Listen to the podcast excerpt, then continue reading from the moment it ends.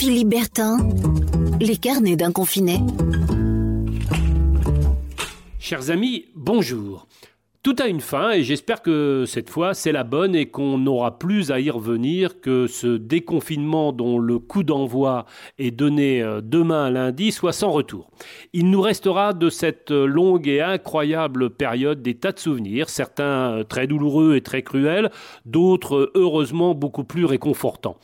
En tout cas, j'ai eu plaisir à partager au jour le jour ce qui faisait le quotidien de mon confinement. Me viennent en mémoire pêle-mêle ce dont je vous ai parlé depuis euh, plus de 50 jours.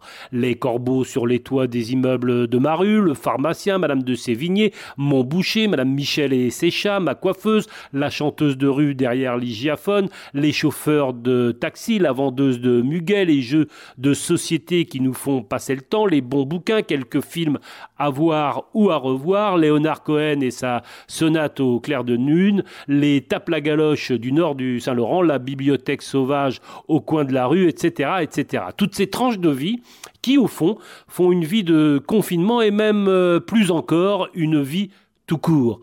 C'était donc ça, cette histoire des jours et des nuits dont on se souviendra comme un moment à jamais gravé dans notre histoire. L'histoire de ce confinement, j'ai essayé de vous la raconter avec les mots du quotidien, avec ce que je voyais derrière les carreaux. J'ouvre maintenant en grand les fenêtres. Demain est un jour nouveau. Même s'il est limité à 100 km sur une carte routière, l'horizon s'éclaircit. On va pouvoir enfin voyager autrement que par la pensée. Je vous souhaite donc le meilleur encore et encore. Prenez soin de vous.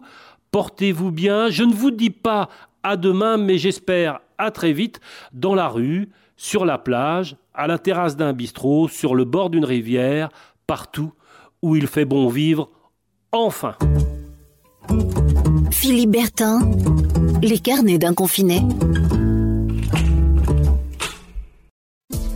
Podcast by Tendance Ouest.